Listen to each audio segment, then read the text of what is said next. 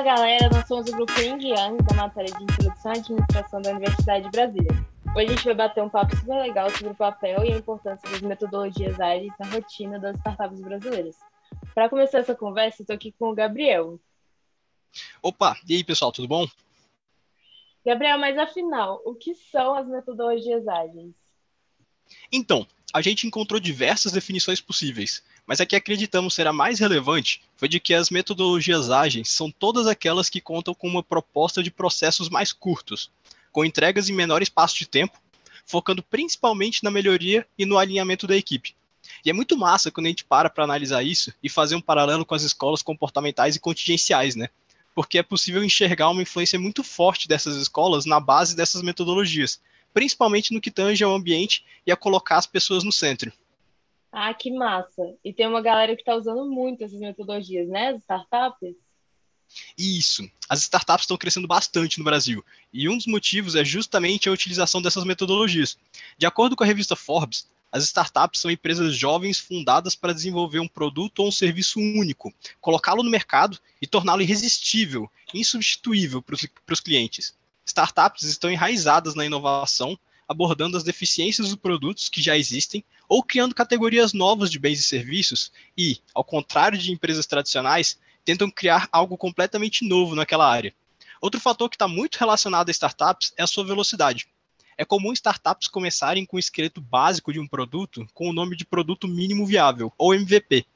E elas utilizam muitas metodologias ágeis para otimização de processos, agilidade, justamente com a intenção de ser mais rápido e adaptável frente aos feedbacks coletados das ações do seu MVP com o mercado. E para entender melhor essa relação entre as duas, nossa equipe realizou uma pesquisa com 15 startups brasileiras, através do Google Forms. Eu vou chamar o Gustavo Barbosa agora para contar um pouco mais para a gente sobre a estrutura das startups analisadas. E aí, gente, tudo bem? Pois é, a gente fez uma pesquisa né, com 15 empresas e essas empresas elas estão espalhadas pelo Brasil inteiro, com diferentes maturidades, né, desde startups que começaram há menos de seis meses até aquelas com quase 10 anos. E, independentemente do tamanho ou da idade, todas elas responderam que utilizam pelo menos uma metodologia ágil. Muito massa, né? Com certeza. E normalmente elas são mais voltadas para a tecnologia, né? Então, realmente, é, por serem empresas bem inovadoras, muitas delas têm né, esse envolvimento com tecnologia. Só que hoje existem startups de variados campos de atuação. Na nossa pesquisa, por exemplo, 11 das 15 estão voltadas para a tecnologia, mas a gente também encontrou outras áreas. Né? Dentro dessas 11, seis também trabalham com educação. Então, a gente tem uma relação bem forte de tecnologia e educação. E além dessa, também tiveram respostas de empresas que atuam na área de RH, recrutamento, entretenimento, varejo e e-commerce e outras. E, e conta pra gente, como é que é o modo de trabalho delas? E por causa da pandemia, você acha que mudou alguma coisa? Muito legal você perguntar isso, porque é, essa galera ela já olha muito mais né, para um trabalho remoto, mesmo antes da pandemia. É, a gente perguntou sobre espaço físico e só um terço delas tem um espaço físico próprio. É, mas a pandemia veio e todas elas tiveram que se adaptar de alguma forma por causa do coronavírus. Uma, inclusive, mencionou que perdeu metade da equipe nesse processo e outra relatou dificuldades em relação à saúde mental do time por ficar o tempo inteiro em casa. É um momento difícil para todo mundo, né? Mas ainda continuando nesse tema de modo de trabalho e organização interna, vocês chegaram a verificar o nível de comunicação e participação dentro dessas empresas? Ah, legal você perguntar isso. A gente fez essa análise sim. Inclusive, a gente fez um estudo utilizando uma escala de 1 a 5 em cima de quatro pontos muito relevantes a serem analisados. Foram a comunicação entre as áreas, a tomada de decisão, a colaboração e o compartilhamento de experiências e um último ponto, que é um pouco mais externo, que é o nível de colaboração do cliente nos processos da empresa. E os benefícios da utilização dessas metodologias eles podem ser vistos justamente nesses pontos. Né? A gente obteve uma média acima de 4 para todos eles. E a galera usa quais metodologias normalmente? Então, a mais utilizada com certeza é o Scrum. 93,3% das startups da nossa pesquisa utilizam essa metodologia. Além dela, o Kanban, o Design Sprint e a metodologia Lean foram as outras mais citadas. O Kanban e o Design Sprint com 66,7% é, e o Lean é representado em 60% das startups que a gente entrevistou. E é interessante perceber que grande parte delas utilizam mais de uma metodologia juntas, que nos mostra que é possível utilizar parte de cada metodologia para atender às suas necessidades. E essas metodologias, elas podem ser aplicadas aplicadas para vários processos dentro de uma startup, né? Com certeza, com certeza. E para explicar um pouquinho mais sobre isso, eu queria trazer de volta o Gabriel para a nossa conversa. Então, essas metodologias realmente podem ser utilizadas para várias funções. Para os membros das startups que responderam à nossa pesquisa, o que mais citaram foi a gestão, acompanhamento e otimização de processos. O membro da startup Wayne respondeu otimizar os processos, proporcionar um melhor acompanhamento das atividades e metas e possibilita uma comunicação mais clara e fluida entre os membros da empresa, o que mostra que elas têm funcionalidades escaláveis e extremamente, extremamente importantes. Mas, mas por que, que seria preferível utilizar essas metodologias ágeis e não as mais comuns, as mais tradicionais? Então, os benefícios englobam desde a melhoria na comunicação e o alinhamento entre a equipe, até a visão holística e entendimento do processo, o que, segundo as startups envolvidas, resulta em uma maior agilidade nos processos e tomada de decisão. E outro ponto bastante citado foi a adaptabilidade que é promovida através dessas metodologias. Inclusive, devido à importância para os membros, mais de 70% das startups já utilizam ou querem utilizar softwares com as suas versões pagas para essas metodologias. Nossa, é super interessante mesmo. Gente, muito obrigada por esse papo. Foi muito bacana ouvir um pouco sobre isso, sobre o tema. E agora, para a gente se aprofundar ainda mais, é, nada melhor do que conversar com quem está vivendo na prática, né? E para isso eu vou chamar a Iris, que está com um convidado super especial. Oi, gente, eu sou a Iris, eu tô aqui com o Gabriel Russo, que é CEO da Startup Tears, e ele vai conversar um pouquinho com a gente sobre as metodologias ágeis aplicadas dentro da Tears. Seja bem-vindo, Gabriel. É, Para começar, Obrigado, se apresenta um pouquinho e apresenta um pouquinho da Tears também. Então, oi, Iris, tudo bom? É, meu nome é Gabriel, como você já citou. É, hoje eu vou falar um pouquinho sobre a, sobre a Tears, né? A Tears foi fundada aqui em Curitiba, aqui no Paraná. E desde o começo a TIRS teve o intuito de pô, trabalhar com o universitário. Né? A gente começou trabalhando com a venda de eventos universitários, né? E hoje a gente trabalha numa gama muito maior, onde a gente faz a, a ponte entre as entidades acadêmicas e os clientes que deles, que podem ser de eventos, podem ser dos produtos. Então a gente faz essa ponte trabalhando como marketplace, atuando desse dentro desse mercado universitário. Massa demais. É, agora falando um pouquinho sobre o tema, é, quais metodologias ágeis vocês utilizam dentro da Tears hoje em dia? Dos quatro sócios, três fizeram engenharia de produção. Então, é a metodologia ágil em si, ela pô, tá dentro do nosso pensamento, já se for pensar assim, né? Porque o que muito que a gente aprende em produção ali é metodologia Lean, né, e tudo mais. Então, isso já, desde o início da empresa, a gente já usava, né? Planejar, deve se fazer, deve ser checar, deve se agir, essa constante mudança que a gente faz na Teams hoje, que basicamente todas as áreas fazem semanalmente para ver o que está dando certo e o que está dando errado. Mas, como eu sei para você, é, mais visível é o Scrum. Tá? O, o Scrum é mais visível, principalmente na parte do desenvolvimento, que você vai ver no conceito do Scrum mesmo, foi criado bem para o desenvolvimento né, de software. Então, de visível, assim, é bem, é bem perceptível o Scrum na empresa. Entendi. É, e como, assim, aplicado vocês utilizam o Scrum na empresa? Uhum. Então, como eu disse, eu, eu quero trazer mais para uma parte de desenvolvimento, tá? Porque o Scrum no desenvolvimento dá muito certo. E deu muito certo, né? A gente, é, no desenvolvimento, a gente vai trabalhar ali com os sprints, né? Então, a gente vai definir tudo que a gente vai fazer no início da semana. A gente vai ter uma reunião inicial de sprint e o Product Owner, que basicamente eu atuo como Product Owner também, vai definir o que, que são as prioridades da semana, passar para o meu Scrum Master, que teoricamente é o Paulo, meu CTO, e ele, com o time de desenvolvimento dele, vai trabalhar durante aquela semana para entregar é, esses cards, né, esses objetivos dentro daquela semana, no final da semana, sexta-feira. Tanto na segunda, tanto no final da sexta-feira, tem uma reunião inicial e final de sprint para saber o que deu certo e o que deu errado. E, semanalmente, tem uma daily para você saber, ah, o que está dando certo, o que está dando errado, como é que eu posso te ajudar. É, então, dessa maneira que a gente vai seguindo, e é bom que você consegue ter um feedback muito rápido e estabelecer melhorias muito rápido. Uma coisa que é muito legal do Scrum também, que eu vi lendo o livro, por sinal, do Scrum, é que você, a gente conseguiu criar uma maneira de quantificar o desenvolvimento da empresa. Por que acontece antes? Ah, muda um botão no site. Mudar um botão no site, como é que ele pode estar relacionado numa outra coisa para fazer no site? Tipo, ah, eu mudar um texto no site, eu mudar um botão no site, tem o mesmo peso? Então a gente conseguiu, de acordo com isso, fazer isso também. Que daí eles seguem uma sequência de Fibonacci, que você consegue dar peso para os cards. Então, por exemplo, eu sei que a galera do desenvolvimento consegue fazer 80 pontos na semana. o que, que é 80 pontos? Daí tá lá descrito o que, que é cada ponto e o que, que é um ponto para eles, né? Então, eu consigo saber e ter uma previsibilidade de, de desenvolvimento. E isso a partir do Scrum, que ajudou bastante a gente. Nossa, muito massa. É, a gente fez né, uma pesquisa com várias startups, é, que inclusive você fez parte da nossa, da nossa pesquisa, né? E praticamente todas elas utilizam o Scrum. É, você acha que o Scrum ele é uma base, da, é, ele é uma metodologia base, é uma metodologia principal assim para as startups ou para qualquer empresa?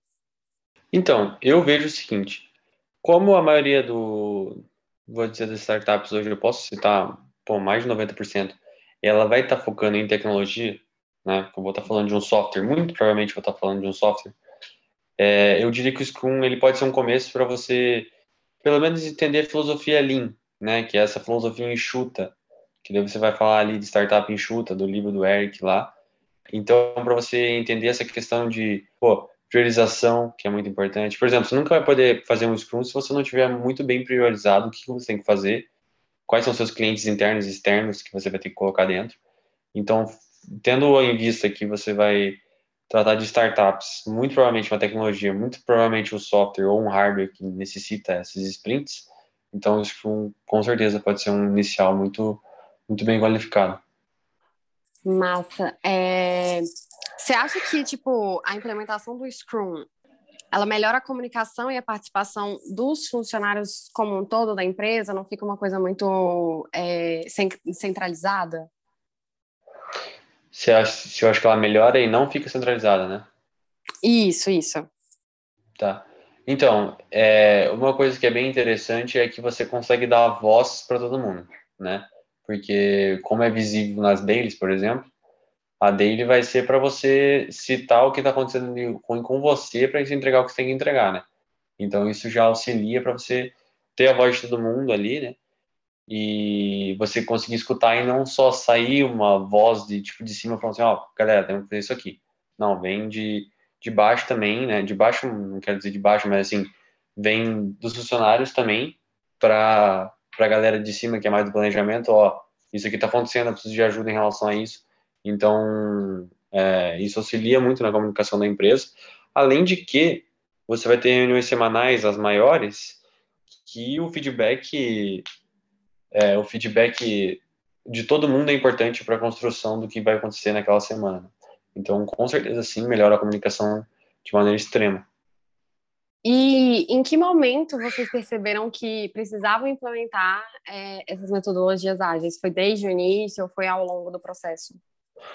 Então, como eu citei com você, eu fui muito contra isso no início, porque eu achava que não precisava. É, mas também tem uma coisa que é verdade. Claro, a priorização é muito importante, né? As metodologias são muito importantes, mas está muito no começo da empresa, tipo, você tem que, sei lá, você vai ter que vender e ver se vai dar certo ou não, né? Então, às vezes, você prioriza outra coisa em relação a outra. Mas o que aconteceu? No desenvolvimento, quem programava era o Paulo, meu CTO, e eu. Então eu dava aquela ajuda para ele. E o que aconteceu foi que a empresa começou a tomar um pouquinho de corpo e eu não podia mais ficar programando porque eu tinha que fazer outras coisas. É, e daí a gente não tinha nenhum método. Aí não tinha nenhum, aí não tinha nenhum script para seguir assim, ah, vamos trabalhar dessa maneira aqui. E o que acontecia muito, principalmente com o Paulo, é o seguinte, é desmotivação. Então, quando você trabalha sem um planejamento ou desse tipo, você só Tipo, ah, terminou isso, vamos para a próxima coisa. Terminou isso, vamos para a próxima coisa. Se você fica só dessa maneira, é, primeiro que você vai desmotivar intensamente, tipo, a pessoa vai. Você não dá um, um, objetivo para ela. Ah, por exemplo, ó, nessa semana que você tem que fazer isso, daí terminou, pô, mandando bem essa semana. Não, se você ficar mandando um atrás do outro, você vai desmotivar muito ela e uma hora dessa que ela desmotiva, você perde meses. Daí a pessoa fica desmotivada assim. E isso, tipo, até quase que aconteceu. E daí a gente percebeu que, primeiro, a gente precisava de uma estrutura, porque isso estava ficando é, inviável, né, trabalhar dessa maneira. E segundo, que a gente tinha que crescer a equipe. E para a gente crescer a equipe, a gente precisava de uma coisa, algum, alguma metodologia para a gente seguir. E daí eu falei, não, vou ler o livro do Scrum e vou ver, porque eu sei que dava certo, que numa outra empresa que a gente trabalhava antes dava certo mais ou menos. E daí eu li, daí tipo, fui bem a fundo, e daí até hoje a gente implementa isso. É difícil conseguir implementar de uma maneira muito precisa, até porque tem muita coisa para fazer, né? Mas foi esse ponto ali que eu falei, cara, a gente precisa crescer o time e eu preciso lidar com essa questão da desmotivação que estava grande, principalmente na parte do desenvolvimento. É, e a gente conseguiu lidar com isso de uma maneira bem massa. Muito massa que vocês conseguem identificar o problema e resolver o problema com uma metodologia que é bem comum, né? Sim. É... E como você avalia o antes e o depois da implementação do Scrum na Tears? Uhum. Então, o perceptível, já de cara, se for falar para você, é notável que se você pegar de janeiro até setembro de 2020, tá? De janeiro até setembro de 2020, a gente não trabalhava com Scrum. Então, são nove meses. E daí, de, de até o final de agosto, né? Vamos supor. Então, seriam oito meses, e daí os últimos quatro meses é, foi com Scrum. A gente fez mais nos últimos quatro do que nos primeiros oito. Então, com certeza. Porque a gente conseguiu, tipo, elevar o nível, assim, principalmente de... Quando você tem o que você tem que fazer na semana, né, e você tem aquele objetivo e você vai em cima dele, você faz muito mais. Então, isso já foi perceptível. A melhoria da produtividade melhorou cento e poucos por cento lá, fiz uma conta. Quase 200. Então, isso já, de cara, já mudou a empresa de, de cima para baixo, né? E segundo, que eu consigo ter uma previsibilidade na parte, principalmente, do desenvolvimento, né? Eu gosto de falar do desenvolvimento porque é mais perceptível mais palpável no Scrum, mas é muito nítido. Se alguém veio com uma demanda para mim de algum projeto, eu consigo dizer para ela quanto tempo né, é, eu consigo fazer aquilo mais ou menos com base. Quantos pontos que os meus desenvolvedores fazem por semana, eu sei quanto pesa cada ponto, quanto que é de trabalho deles por hora, basicamente.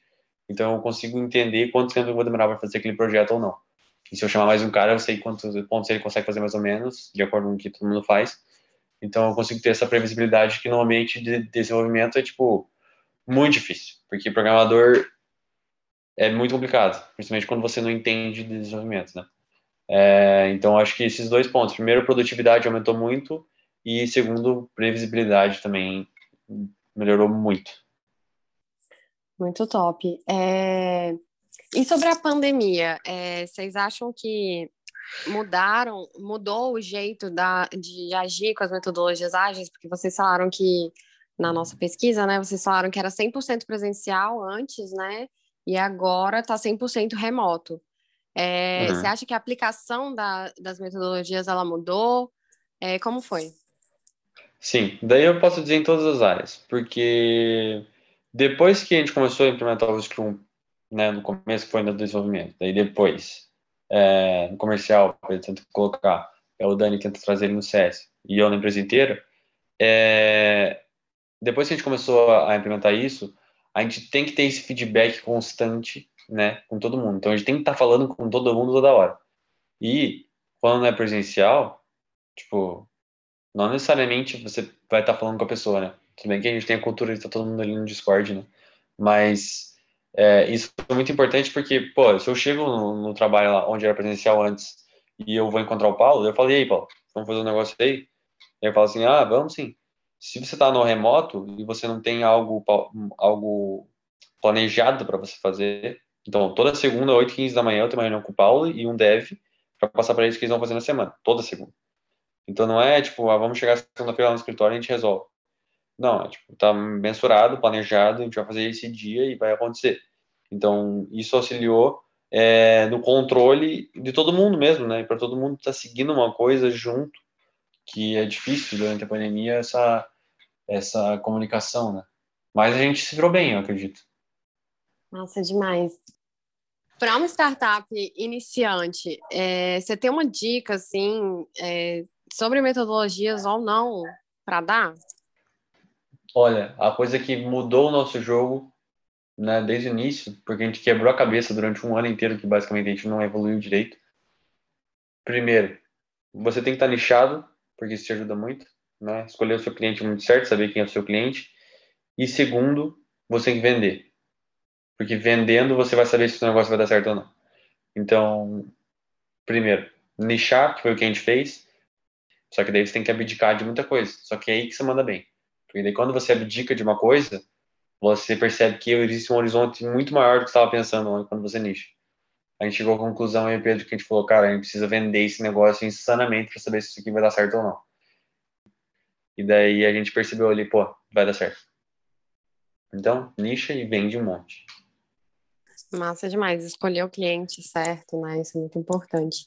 Exato. É, bom, acho que era isso que a gente tinha para conversar com você. Foi muito boa a entrevista. Muito obrigada pela sua disponibilidade, por ter participado de todo o processo do nosso, do nosso grupo, né?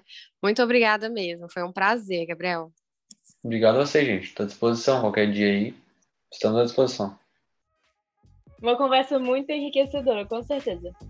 E por hoje é isso. Foi um prazer enorme conversar com você sobre esse tema tão importante e relevante para o ambiente empreendedor e para a administração atualmente. Muito obrigada pela companhia e até a próxima.